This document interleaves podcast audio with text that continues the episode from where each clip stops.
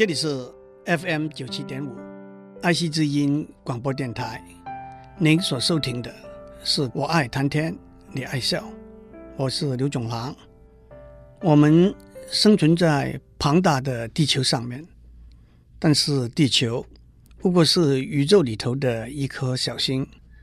按照估计，宇宙里头大概有上千亿个银河，每个银河里头有上千亿颗星。宇宙的直径大概是一兆兆公里。显然，天文学里头一个很重要的问题是：宇宙长个什么样子？比较科学化的说法是，宇宙的模型是什么呢？经过多年来的研究，天文学家建立了一个目前大家都认为是正确的宇宙的模型，那就是大爆炸模型 （The Big Bang Model）。按照大爆炸模型，宇宙是有一个开始点的，那大概是一百三十七亿年以前。宇宙不是静止的，而是不断的向外膨胀。当然，这个模型不是凭空想出来的，而是近一百多年来许多天文学家研究工作累积的结果。上一次我已经讲过，大爆炸模型的理论。是根据爱因斯坦的广义相对论导引出来的。那么这些理论得来的结果，怎么样从观测去验证呢？对我们外行人来讲，宇宙不过是一团漆黑，里头有点点的星光而已。其实，小心去观察我们的宇宙，小心去分析观测的结果。我们可以得到许多许多重要的资料。上一次我已经讲过，从观测一颗星的亮度，天文学家可以算出一颗星和地球的距离。今天让我继续讲下去。首先，我们可以从一颗星发出的光决定这颗星表面的温度。其实，光是一个笼统的名词。一颗星会发射出波长不同的电磁波，波长在四百纳米到七百纳米之间的电磁波是可见光。红光的波长大约是七百纳米，然后按照红、橙、黄、绿、蓝、靛、紫的次序减少。紫光的波长大约是四百纳米，波长。比七百纳米大的电磁波就称为红外线，波长比四百纳米小的电磁波就称为紫外线。当我们接受到从一颗星发射出来的电磁波的时候，我们可以分析不同波长的电磁波的分布。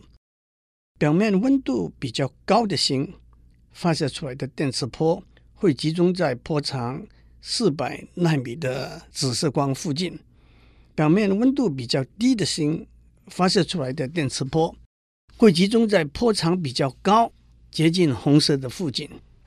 天文学家已经有足够的经验和数据，从一颗星发出来不同的电磁波的波长来决定这颗星表面的温度。还有，从一个星发出来的光。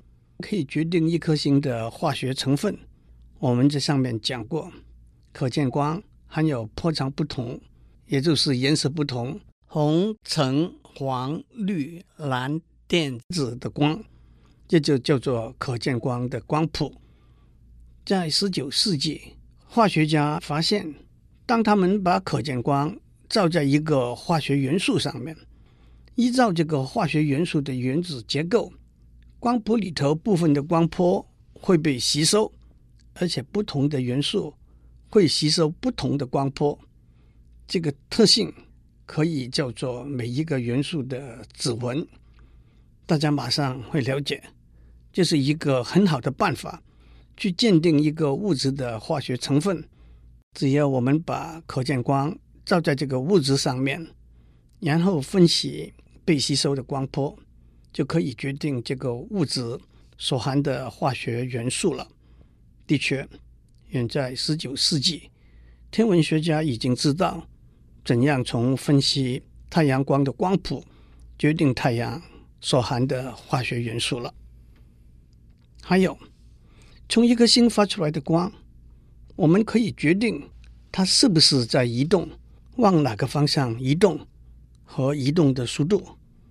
大家都记得，当您站在火车站里头，火车进站对着您开过来的时候，火车的笛声听起来比较尖锐；当火车出站离开您的时候，火车的笛声听起来比较低沉。其实，火车发出的笛声是固定的。用物理的俗语来讲，火车发出的声波的波长是固定的。但是，当火车朝着我们来的时候，我们耳朵收到的声波波长会减小，所以声波变得比较尖锐。当火车离开我们的时候，我们耳朵收到的声波波长会增加，所以声音会变得比较低沉。而且，声波波长的增加和减小是和火车移动的速度有直接关系的。在物理学里头，这就叫做 Doppler effect，杜布勒效应。声波是如此，光波也是如此。远在十九世纪，天文学家已经发现太阳光的光谱和天狼星的光谱是大致一样的，那表示它们所含的化学元素是大致一样的。但是天狼星的光谱里头的光波的波长，都比太阳的光谱里头相对应的光波的波长长一点点。这就指出了天狼星是在移动，朝着离开地球的方向往外面走。而且从波长增加了多少，可以算出天狼星往外走的速度。在一九二九年，美国一位有名的天文学家。Hubble 观察了四十六个银河，从它们光谱的波长的变化，不但可以确定这些银河都在离开地球往外移动，而且按照他观察的结果，他下了一个很重要的结论：离地球越远的银河，它们往外移动的速度越大，而且会跟地球的距离成正比例。Hubble 的结果。是支持大爆炸模型的重要依据。首先，它证实了宇宙是在膨胀；更重要的，宇宙膨胀的速度是不断在增加。那么，如果让时光倒流，朝着时间的反方向来走，宇宙膨胀的速度是不断在减小。所以在过去的时间上的某一点，所有的天体。都聚合在一起，速度是零，这就是大爆炸模型里头宇宙的起点。Hubble 在天文学上的贡献是非常伟大的，他曾经不断努力，希望争取到物理的诺贝尔奖。可惜的是，到了一九五三年他逝世以后的几个月，诺贝尔奖的委员会才通过把天文学。包括在物理学里头，所以他也没有得到诺贝尔奖。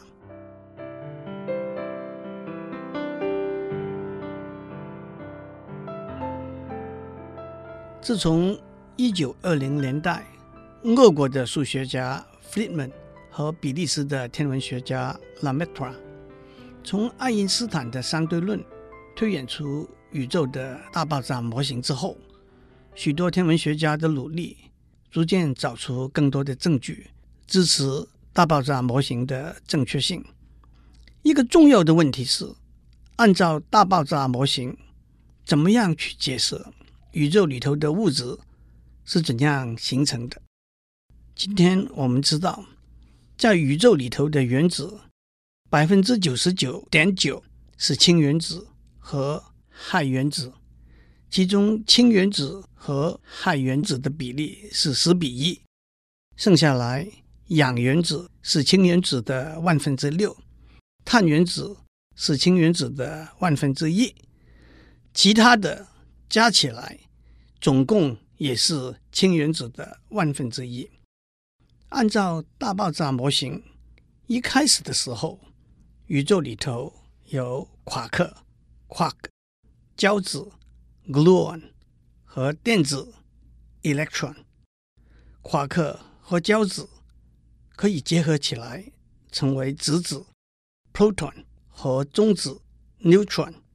所以天文学家必须解释这些粒子怎样结合起来成为原子，而不能说大爆炸一开始的时候就有氢。氦、氧、碳这些原子。一九四八年，一位物理学家 Gamow 和他的学生 Alpha 经过好几年的努力，计算出在大爆炸开始之后很短的时间里头，质子，那也就是氢原子核的形成，然后再由氢原子核结合成氦原子核。他们也正确的算出。宇宙里头，氢原子和氦原子的比例的确应该是十比一，这是 Alpher 的博士论文的一部分。但是他们没有找出别的原子是怎样形成的解释。一个外行人会说，一个氦原子核有两个质子和两个中子，一个碳原子核有六个质子、六个中子。所以，三个氦原子核就可以合成一个碳原子核了。但是，从物理的观点来说，在什么条件之下，这个合成才会发生，是一件非常复杂的事情。因为三个氦原子核的质量加起来，比一个碳原子核的质量大一点点，这一点点的质量就会变成很大的能量。影响到整个物理变化的过程。在一九五零年代，一位英国的天文学家 Hoyle 想出一个可能的答案。当时他在美国加州理工学院访问，他找到一位叫做 Fowler 的教授，帮他做实验来验证。不但 Hoyle 的想法是对的，Fowler 也从这个地方开始找出宇宙中。别的原子形成的物理过程，Fowler 在一九八三年得到物理的诺贝尔奖，Gamow、Alpha、Hoyle 却都落空了。但是让 Gamow 和 Alpha 更不爽的是，他们还落空了另外一个诺贝尔奖，在一九六零年初期。美国贝尔电话实验室的两位无线电天文学家 Penzias 跟 Wilson，他们用大型的天线来搜索太空里头的银河发出来的微波讯号。在这个搜索的过程里头，他们发现有一个杂音，而且经过一年多的尝试，没有办法找到这个杂音的来源。这个杂音的波长。大概是一毫米，是光波的波长的一千倍。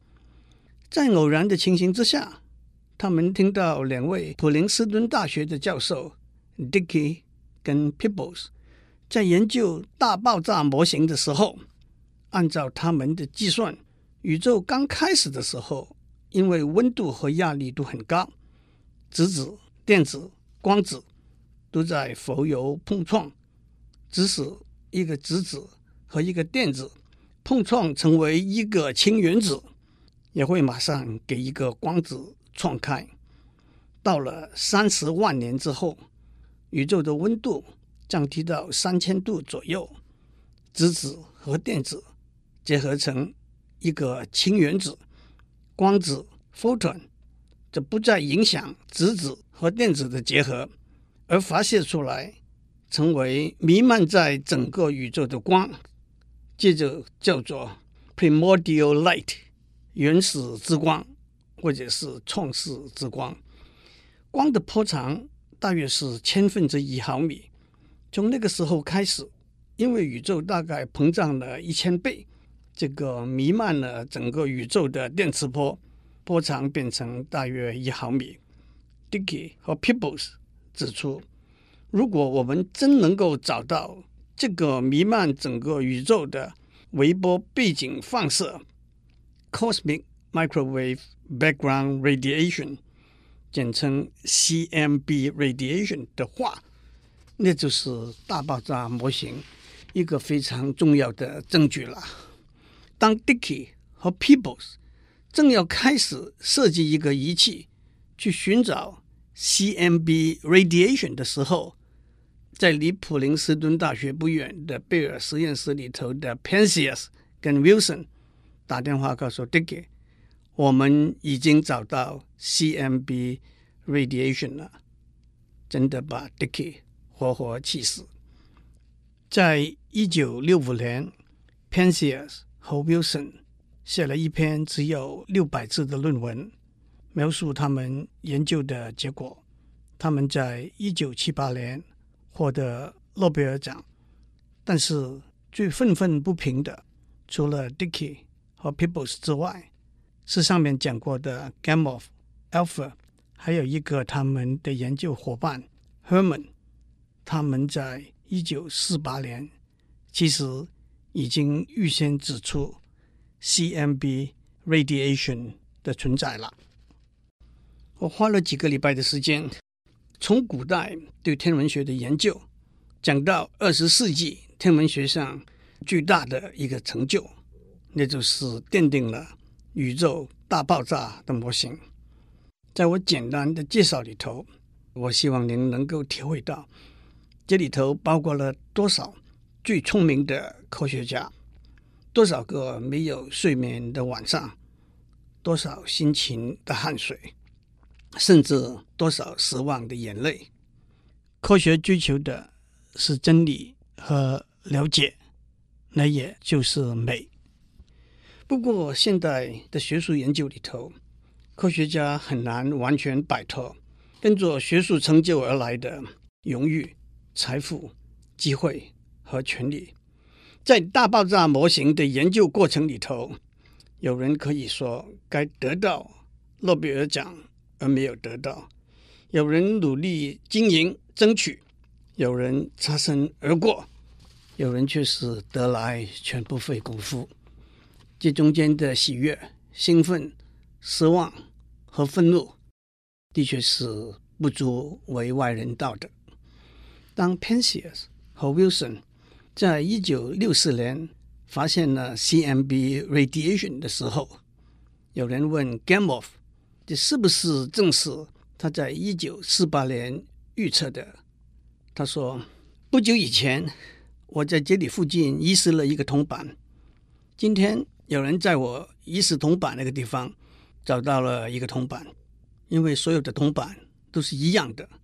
是的，我相信那是我的铜板。” Alfr 和 Herman 也说：“虽然有人说科学研究的目的是追求真理。”谁把真理找到，并不是那么重要，但是我们也看到讲这句话的人，当他们获得奖项和学术荣誉的时候，是何等快乐、开心和骄傲。还是让我做一个简单的结论：科学和人性最高、最终的境界还是美。